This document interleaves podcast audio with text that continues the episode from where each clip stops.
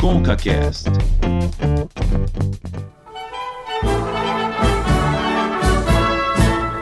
Japonês da pátria,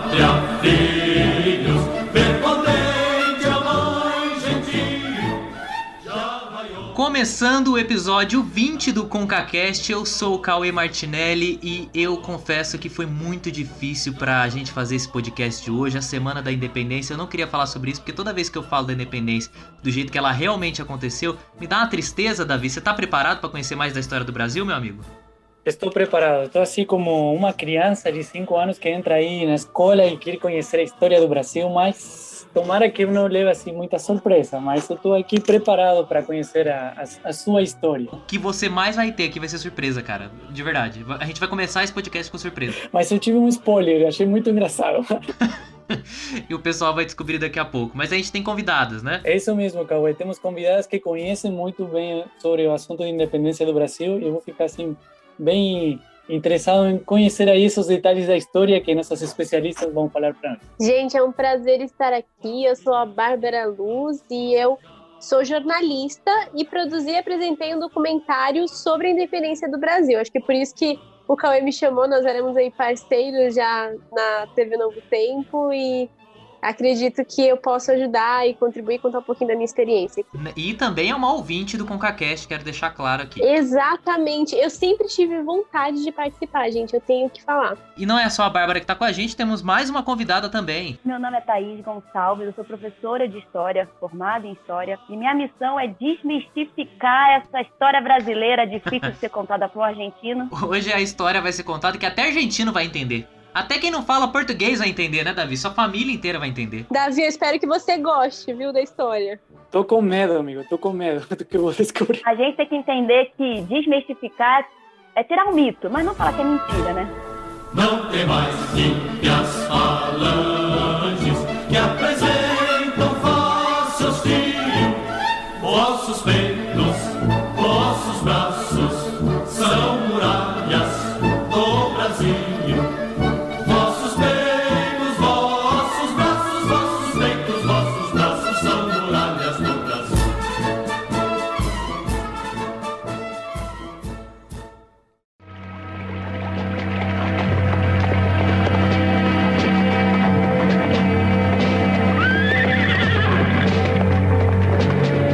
Parte da princesa Dona Leopoldina e do senhor ministro José Bonifácio.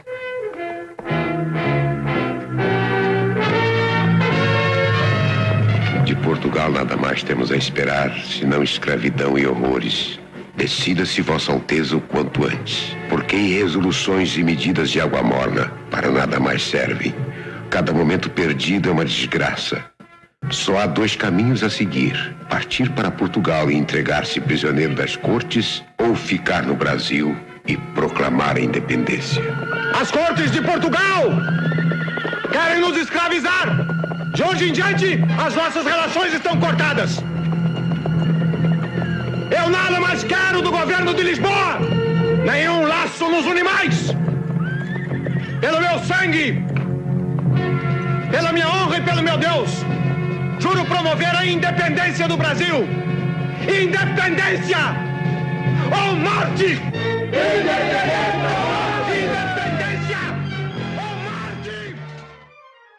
Bom, eu quero começar essa conversa de hoje já quebrando o mito aqui. E a Thaís vai me ajudar com isso. A Bárbara, que já percorreu também todo o caminho da independência, né? Assim como Dom Pedro. Olha que pompa e honra. É, bom, é que incrível, né, Bárbara? Você passou, inclusive, por um lugar onde Dom Pedro declarou, né? Supostamente declarou a independência do Brasil. Mas a questão é, Thaís, Davi, que agora está conhecendo um pouco mais da história, não é mesmo?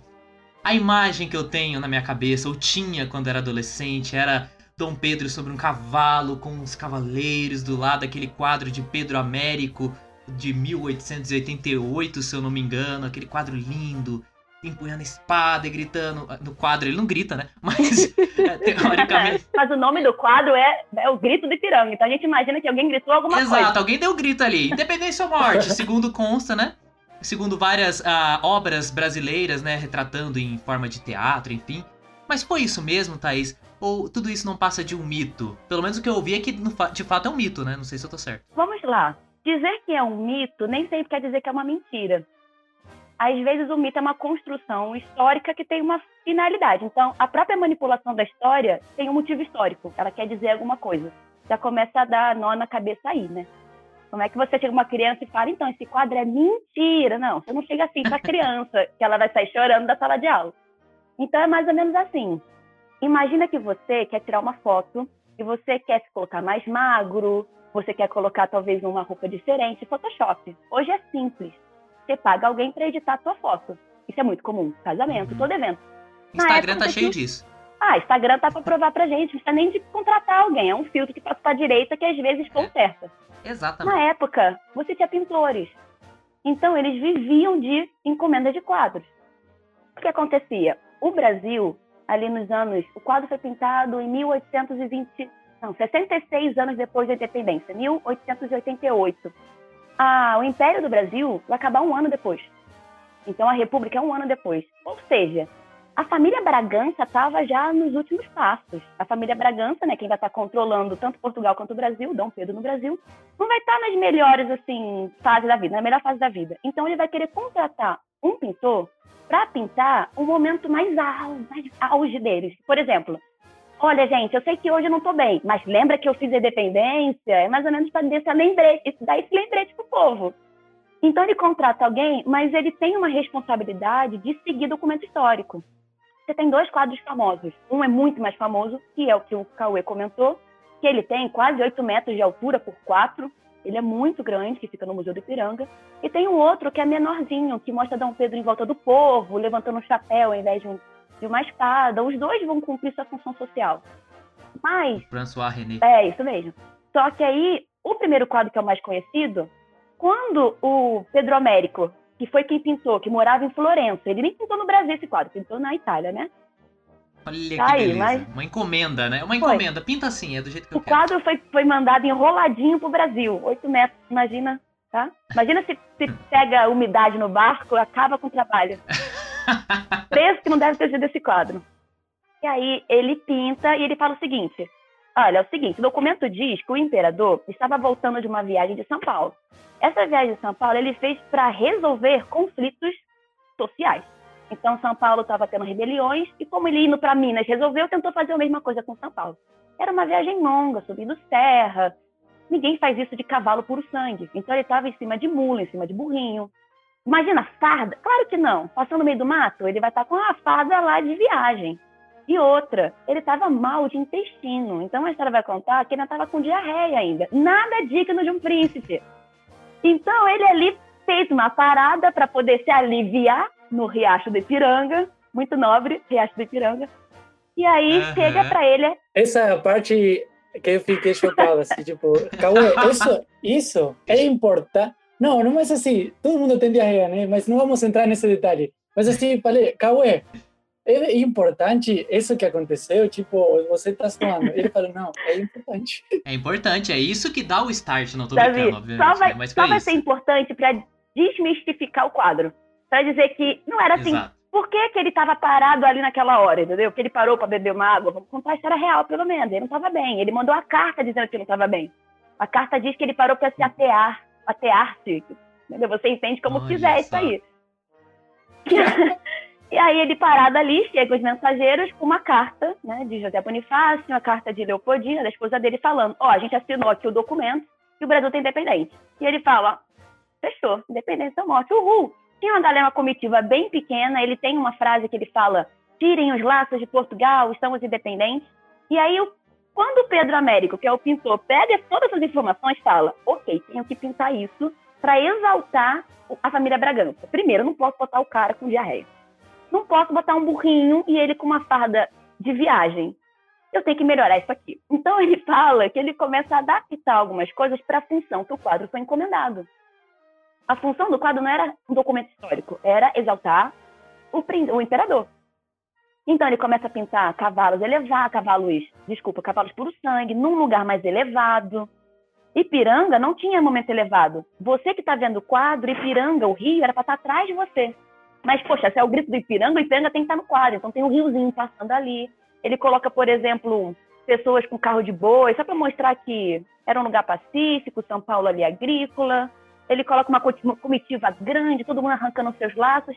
Ele se pinta no quadro, todo, quase todo, eu não sei se é todo, mas a maioria dos quadros do Pedro Américo, ele se pinta no quadro. Então, se você para para ver lá perto da casa do grito, que tem uma casinha assim à direita do quadro, tem um cara de cartola segurando um guarda-chuva ao invés de uma espada, enquanto tem todos os soldados em volta com uma espada. Por quê? Pessoal que tá ouvindo a gente agora, corre pro Google e dá uma olhada na imagem. Corre pro Google, gente.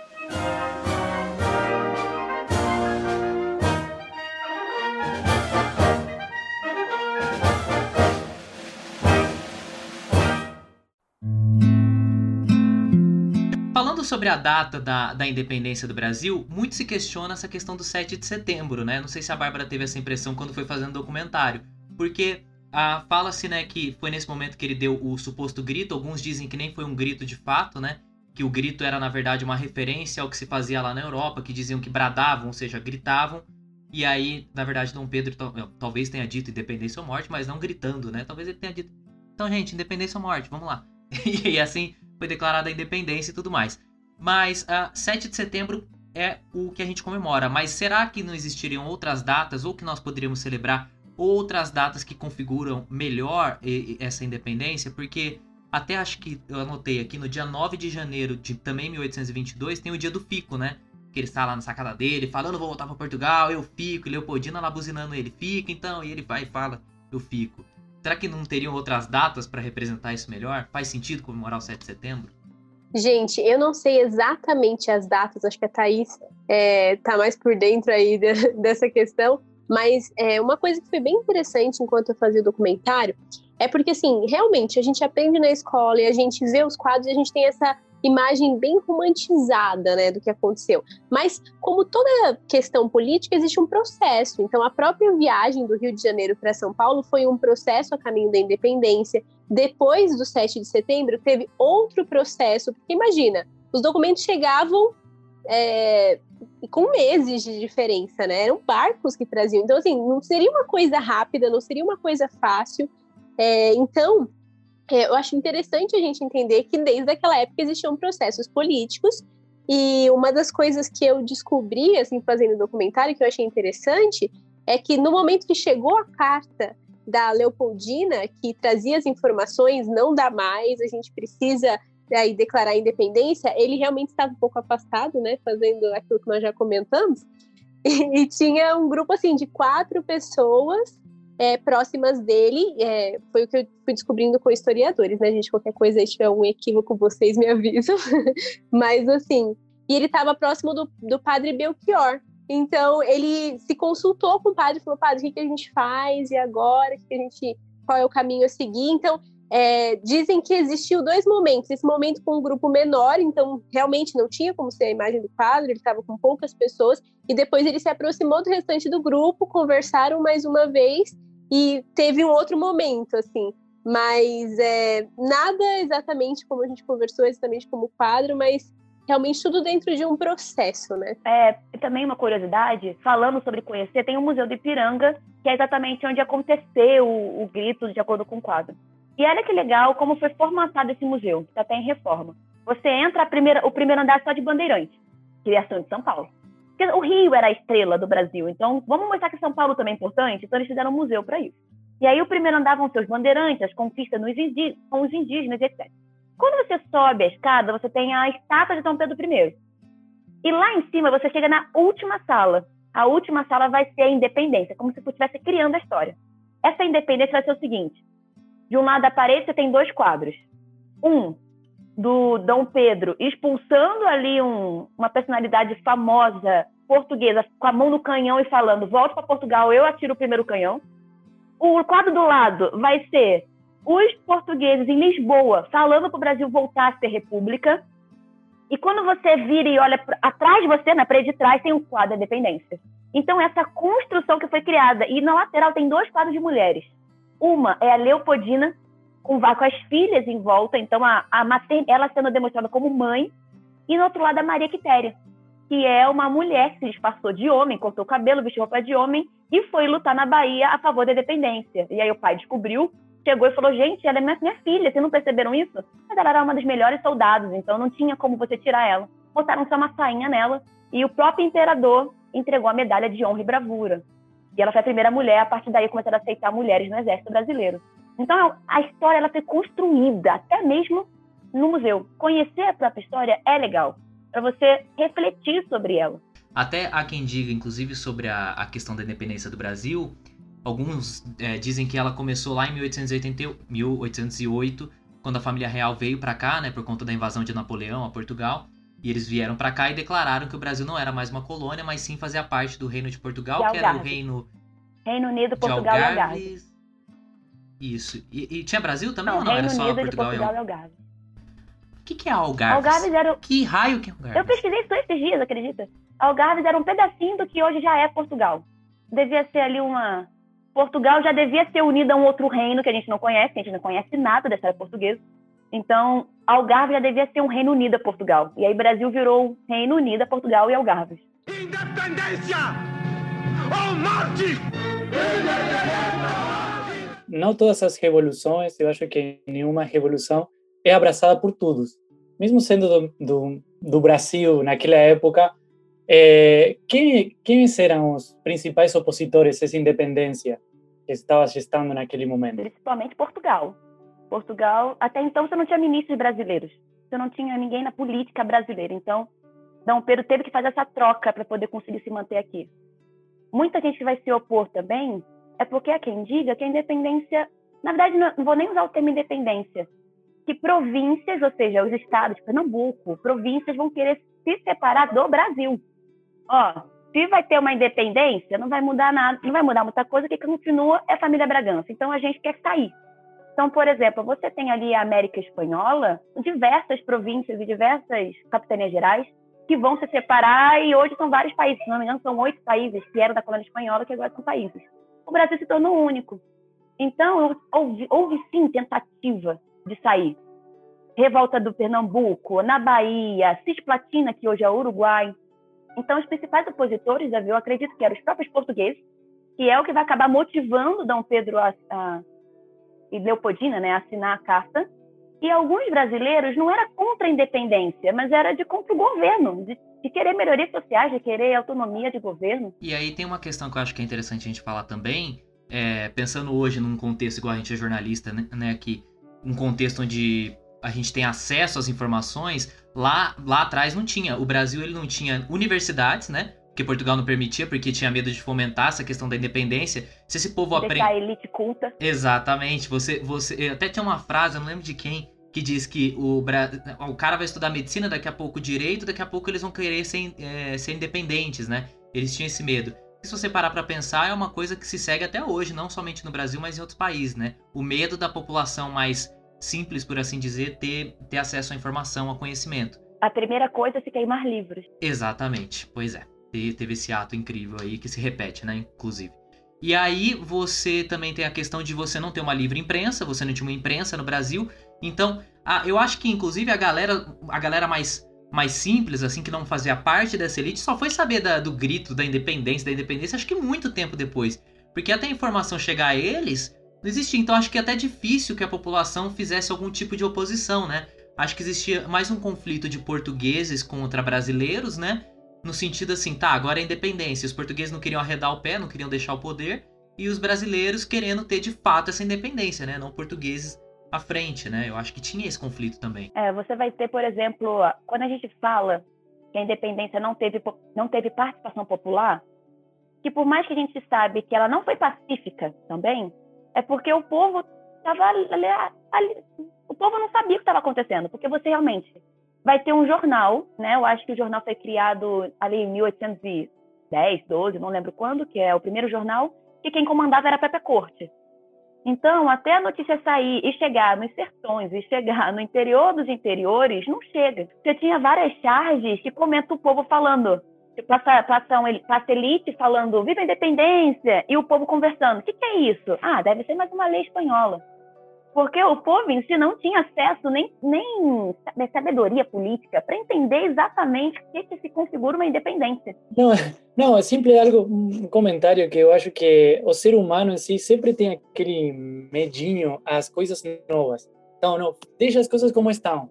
Deixa o rei lá, deixa o Portugal é, colonizando o Brasil.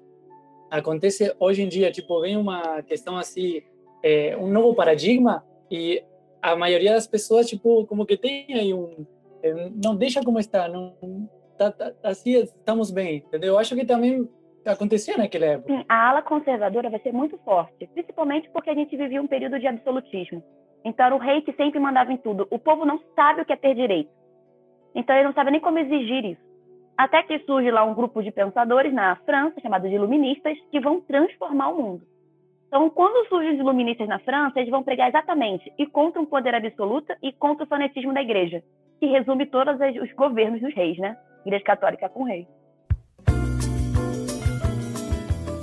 Eu fico pensando, né, como aquela questão que a gente falou que tudo tinha que caminhar e naquela época não caminhava, vamos dizer assim, tão rápido como pode caminhar agora, né? Até pela, pela questão da demora, mas ah, o fato de ter a família real aqui melhorou muito o comércio. Eles não iam querer viver aqui é, com uma realidade totalmente diferente que eles tinham em Portugal. Eles não iam.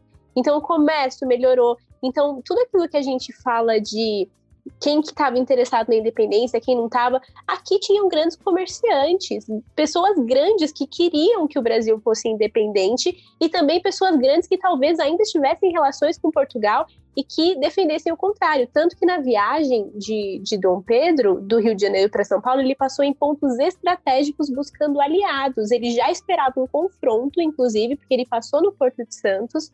Então a gente percebe assim que existe uma construção, né? E na questão política, é, Maria Leopoldina, ela arrasava, né, na questão política.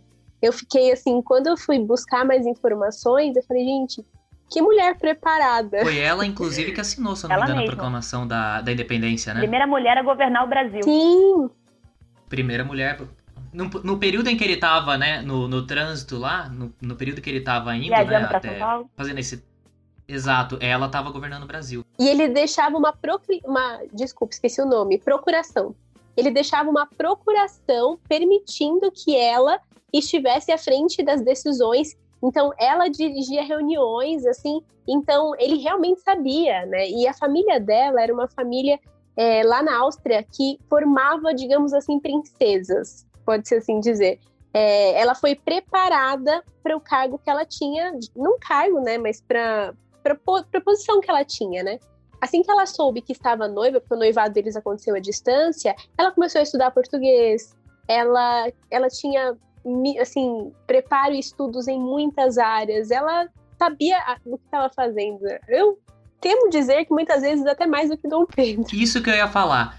Falar a verdade, eu acho que ela estava muito mais preparada do que ele, porque ele não era um cara que se preocupava com estudo, tanto é que depois, quando Dom Pedro II, né, vai lá, assume e tudo mais, ele manda José Bonifácio, né, ser tipo um tutor de, de Dom Pedro II, e inclusive é, pede que o filho estude, porque eu acho que ele tem remorso de não ter estudado tanto. E a Leopoldina não, era adulta em várias línguas, em várias artes, então ela era muito mais preparada e vinha de uma família muito mais estruturada do que a de Dom Pedro, Gente, né? pensa assim, respondendo a pergunta do será que o Brasil pode ser considerado independente em 1808 a Dom Pedro e sua sua, sua ignorância, digamos assim. Sua mula. É. que dó.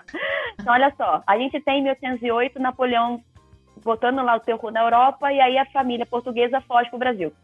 Que a gente fala com certo... A gente zoa a família real, porque a gente tem respeito nenhum à família real, a verdade é isso. Quando passou a República, a gente quebrou qualquer tipo de afeto e carinho que tínhamos por ele.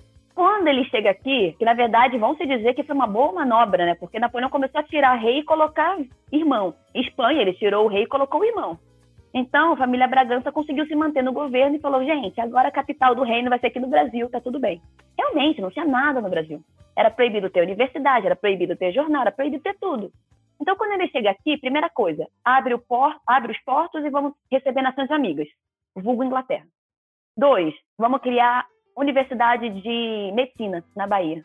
Três, vamos abrir um banco do Brasil porque a gente não tem onde botar o dinheiro que a gente raspou de Portugal. Quatro, vamos abrir bibliotecas, que também trouxe um monte de livro e não tem onde botar. Então, é, cinco, vamos abrir uma academia de pintura, de belas artes. Porque se não pinta, não tem como fazer propaganda, que era o cartão postal da época. Então ele vai começar a modernizar o Brasil, porque ele está morando aqui. Aí você pensa em Dom Pedro, né, que vai virar Dom Pedro I, que é o filho. Ele vem o passeio de barco, né? Todo mundo lá pegando piolho, raspando o cabelo, chega aqui. Aí ele vê o pai, que é o rei, tendo que tomar algumas medidas. A esposa, que veio junto, que é a Carlota Joaquina, espanhola, odeia o marido dela, tentou dar um golpe no marido, você tem noção. Então ela era considerada meio masculinizada, porque ela lia e era estudada. Olha só, né? E aí essa criança, Dom Pedro, cresce assim, ó. Uma universidade lá, uma escola católica aqui, um jornal surgindo. É claro que ele não vai ser um cara que vai se interessar por mineralogia. É, sei lá se essa palavra, acho que existe. Então, você vai ter ela, Carlota jo é, a Leopoldina, na Áustria, gente. Que é a Áustria? A Áustria é o polo da música clássica.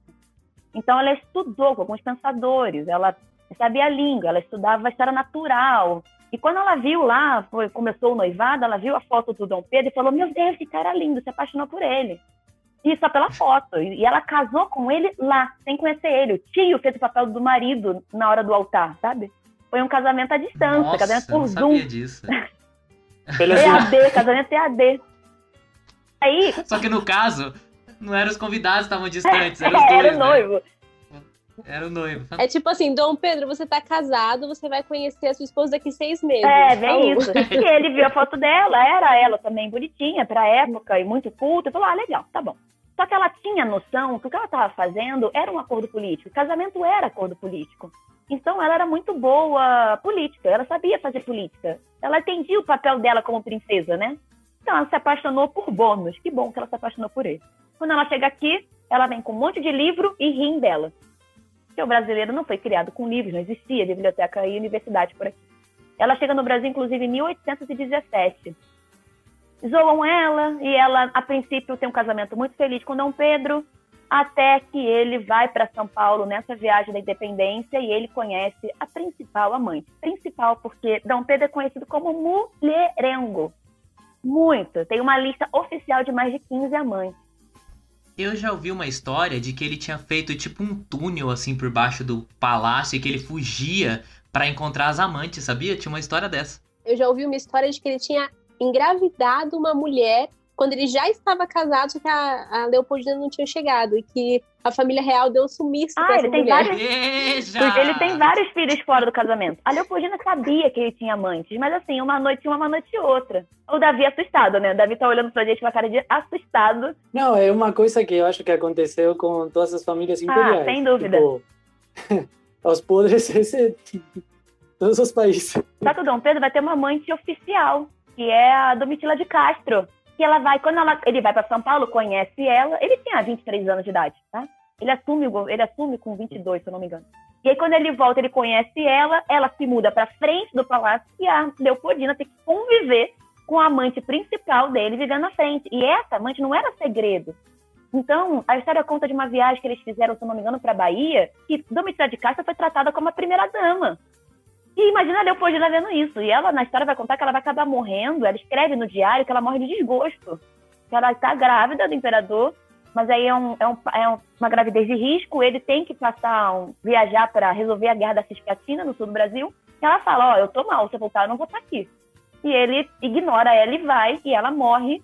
E diz que ele não se perdoou até a morte dele. Aí eu não sei comprovar, depende da cabeça dele. né? Independência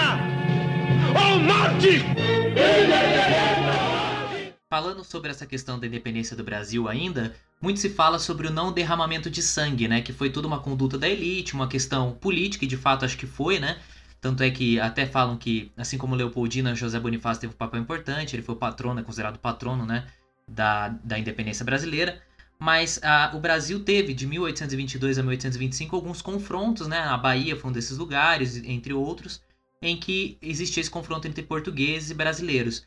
Mas falando inclusive de independência de outros países da América Latina, diferente daqui, em outros países houve uma guerra mais ferrenha, por assim dizer, né? Se a gente for comparar, inclusive, os Estados Unidos, né, que não é. Não, não sei é a se. latina, o, né? Os Estados Unidos é, não é a latina, mas teve uma guerra lá de sete anos, entre outros confrontos, para de fato conseguir uma independência. E os países da América Latina viveram isso muito grandemente, né? Será que isso também é um dos motivos pelos quais a gente consegue perceber essa questão de que o Brasil é um país mais unificado, ficou um território, a América Latina não, acabou se fragmentando? Essa questão das individualidades nas guerras também prevaleceu, porque ah, na América Latina não existia né, um único governante, eram vários governantes em diferentes províncias, né, por assim dizer.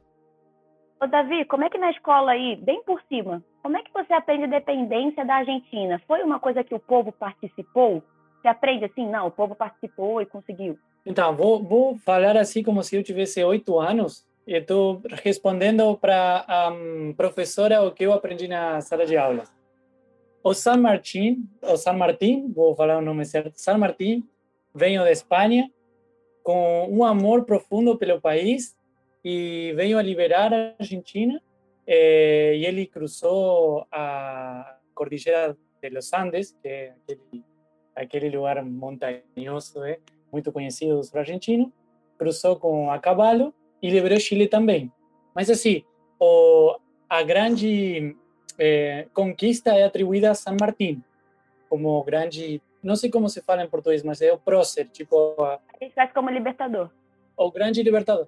Mas, tipo, não se fala muito de outros libertadores que também deram a vida pela, pela independência da Argentina. Mas, assim, bem no geral, foi San Martín que foi liberar a Argentina dos espanhóis. Exato. Então, do jeito que o Davi, com oito anos de idade numa escola, aprende, que eles tiveram ali um, um libertador, José de São Martim, ele chega com amor e liberta, a gente não aprende assim. A gente aprende que já tinha um príncipe governando, mandaram ele voltar para casa e ele falou: Não, não vou voltar, estou aqui, vamos cortar relações. Quando você conta assim, a gente não, a gente tira todo o amor pelo Brasil e a gente tira toda a participação do povo. Então essa é uma diferença muito grande. Quando a gente fala que o Brasil teve foi um golpe político, é porque quando a gente se compara com a América Latina, os outros países da América Latina, eles tiveram nomes na independência. A gente teve José Bonifácio, que na verdade ninguém conhece ele. Ninguém conhece José Bonifácio, gente. Eu tive que estudar mais a fundo para ver quem era, porque eu conhecia assim, ah, o patrão da independência. O cara era super inteligente. Quando a gente, por exemplo, estuda independências da América Espanhola, da América Latina, você tem Simão Bolívar, que é um outro gênio libertador. Você tem os Libertadores da América, que inclusive é o nome de um campeonato de futebol. Não é à toa. É. Então você tem José de São Martim, você tem outros lugares, e eles vão ser conhecidos exatamente por, por reunir o povo e, e expulsar a família real, e com grandes ideias de unificar. E o Brasil não teve isso. Foi basicamente assim: não dá mais para sustentar a nossa política. Vamos tentar a independência.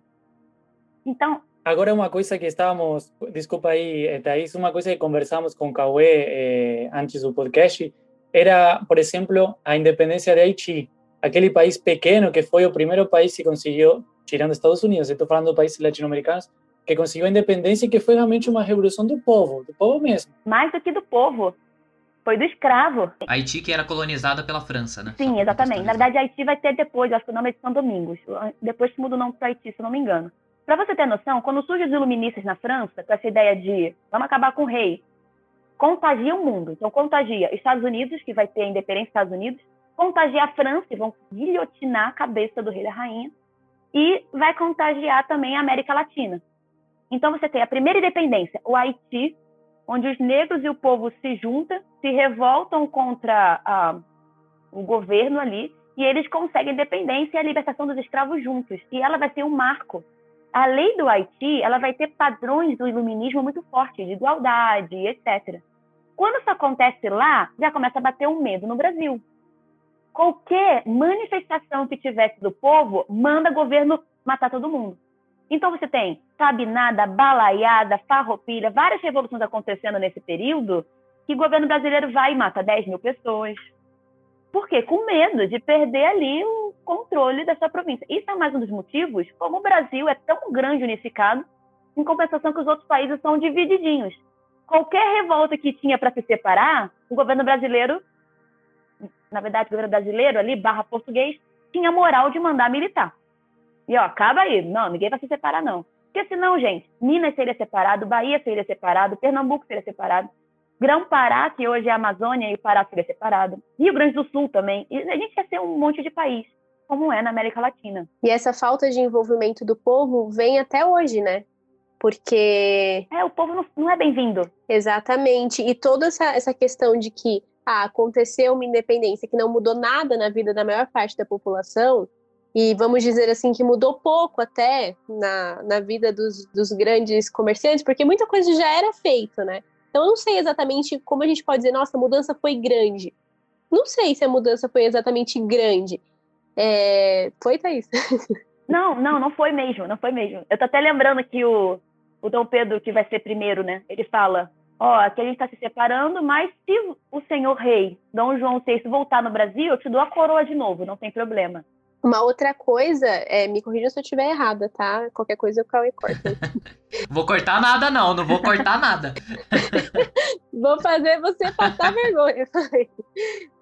Mas, assim, foi a Inglaterra que financiou a vinda da família portuguesa para o Brasil em 1808. Essa dívida ficou pra gente, não foi? Isso, isso eu queria perguntar antes de Thaís responder. É, tenho, é uma pergunta que tem a ver com o que comentou Bárbara.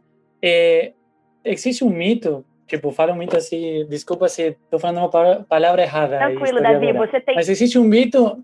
Você tem todo o direito de errar, você pode falar assim, ah, eu sou estrangeiro, entendeu? Você é o único. Começa a falar espanhol do nada, né? É, existe um mito de que a Inglaterra financiou e apoiou é, a independência dos países da Latinoamérica, o Brasil também, tipo, para, é, não sei se é palavrão, mas para ferrar a vida dos espanhóis na América Latina e nos países hispanos, na verdade, ou Portugal no caso do Brasil. Isso é verdade? Olha, eu não sei te dizer, eu, eu não posso te dizer se é para ferrar ou não a Espanha. Eu vou te dizer o fato histórico que eu consigo explicar. Não interessava para a Inglaterra uma concorrência. Então, eu vou falar primeiro da América Latina. Então, por exemplo, você tem Simão Bolívar, que vai ser um grande, o cara que vai lutar pela independência ali da Gran Colômbia. A ideia dele era fazer um mega país. A Inglaterra falou: não, não, não. Vamos deixar ninguém se juntar aqui, não. Eu que mando. E se vocês se juntarem, vão ficar muito fortes. E junta também com os Estados Unidos, que falou: não, não, não. Eu que mando em vocês. Se vocês se juntarem, vão ficar muito. Ninguém quer deixar de crescer. Outra coisa é que a Inglaterra vai ser muito amiga de Portugal. Então, na verdade, a história é assim: quando Napoleão Bonaparte começa a invadir a Europa, Inglaterra fala: não vou ceder para você. E aí ele começa a ficar assim: peraí, se você não quer ceder e eu não consigo te atacar, então eu vou atacar sua melhor amiga, que é mais fraca, Portugal.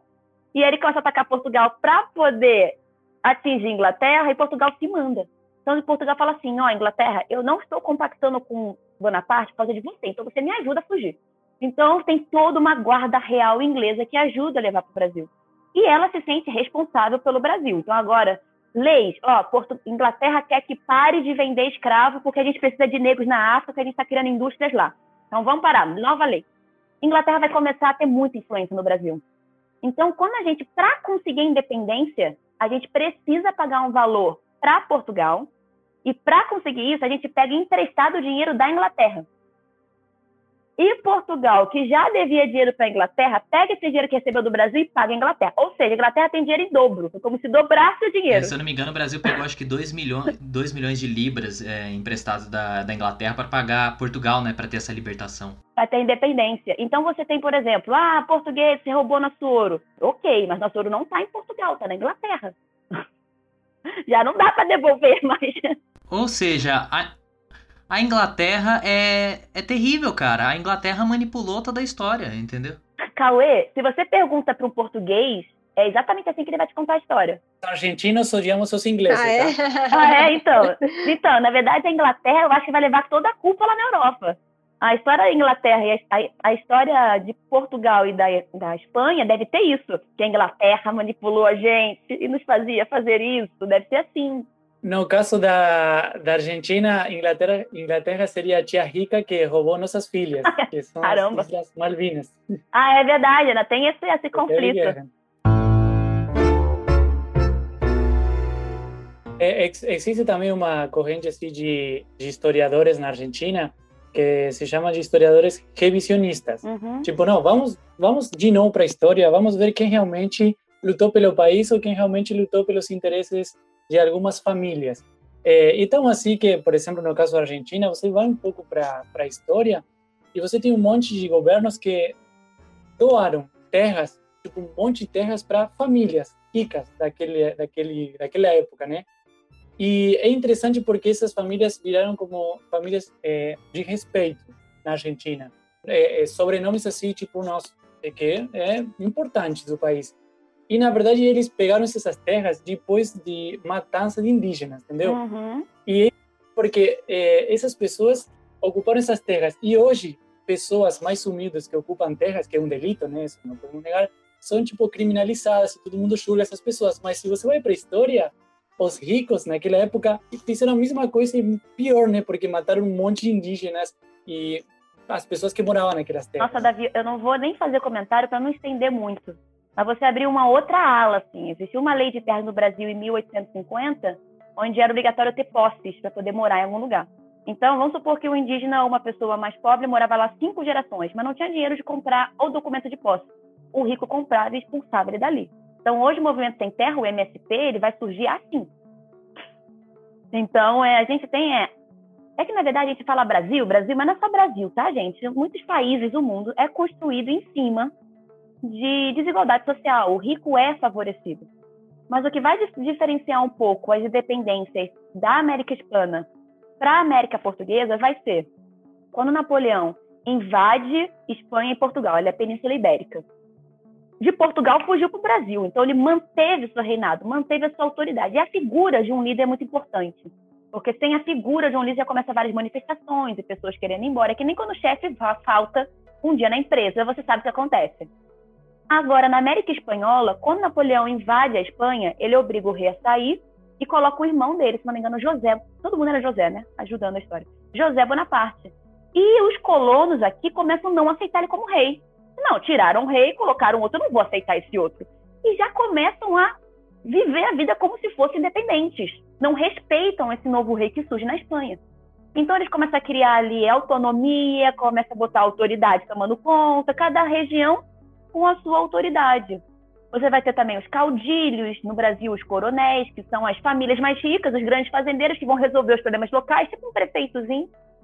E aí, quando Napoleão perde força e entra de novo o mesmo rei, que era o Fernando VII, Fernando Francisco, acho que é Fernando VII, o, eles começam a querer pegar de novo a colônia. A colônia fala: Não, meu filho, a gente está muito tempo vivendo sozinho, agora você que lute.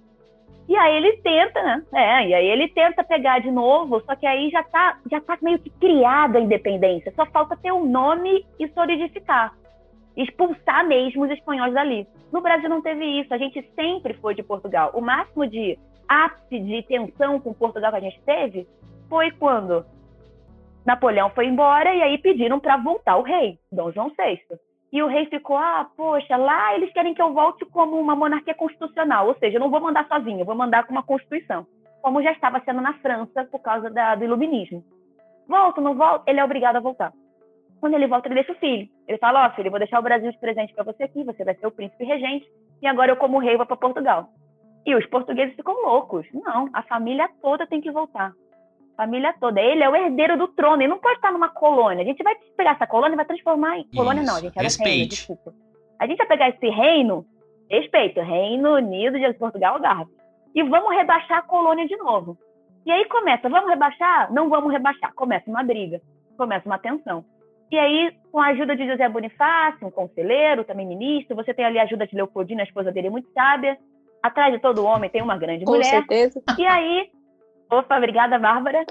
Ele vai, ele vai chegar e falar: ok, diga ao povo que fico. Se for para o bem da nação e bem de todos, diga ao povo que eu fico. Teve uma petição de 8 mil, 8 mil, acho que pessoas assinaram a petição dizendo basta assinado para ele ficar no Brasil. Sendo que a população era de 16 mil, quase, mais ou menos isso, tipo, quase a metade da população assinou. Do Rio de Janeiro, né, que era a capital. E aí ele fica. Quando ele fica, os espanhóis ficam doidos. Não, desculpa, portugueses ficam doidos. Tipo, gente, ele tá desafiando a gente. Aí tem um general, que. General não. E agora esqueci o nome dele. Vai ter uma, uma pessoa importante portuguesa que vai tentar dar tipo um golpe, vai tratar ele como um traidor e chega um navio e vai tentar dar. Uh, vai tentar cercar ele para poder tirar ele do Brasil. E ele consegue, com 10 mil soldados, eu acho que cercam esse cara e fala: Tchau, você pode voltar para Portugal agora que a gente vai ficar aqui. E aí chega um navio falando: olha, você não é mais príncipe regente, você agora vai ser um delegado temporário. Isso nem era um cargo político. E aí quem recebe esse navio? A Leopoldina, porque ele está viajando para São Paulo.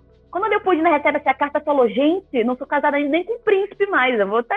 eu tenho que dar independência e tirar até o cargo dele da família. E aí ele declarou a independência e foi o ponto ápice. Ou seja, dá para dizer que foi para salvar a si próprio? Talvez. Entendeu? Por isso que a gente fala que não teve tanta participação assim, política. Não foi tipo, ah, a gente odeia Portugal e queremos amor à pátria. Não, foi do tipo, gente, tiraram meu cargo. Vamos dar um jeito disso aqui, entendeu? É mais ou menos Tomara que nenhuma criança ouça esse eu- podcast até o final, né? Vai estragar tanto. Se você ouviu esse podcast, calma. Desculpa aí, gente. Oh, Papai Noel não existe.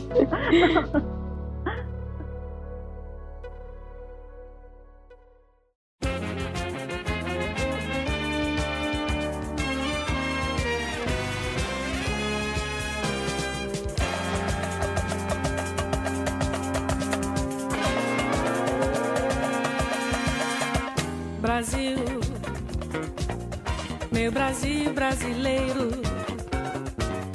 meu mulato insoneiro, vou cantar-te nos meus versos.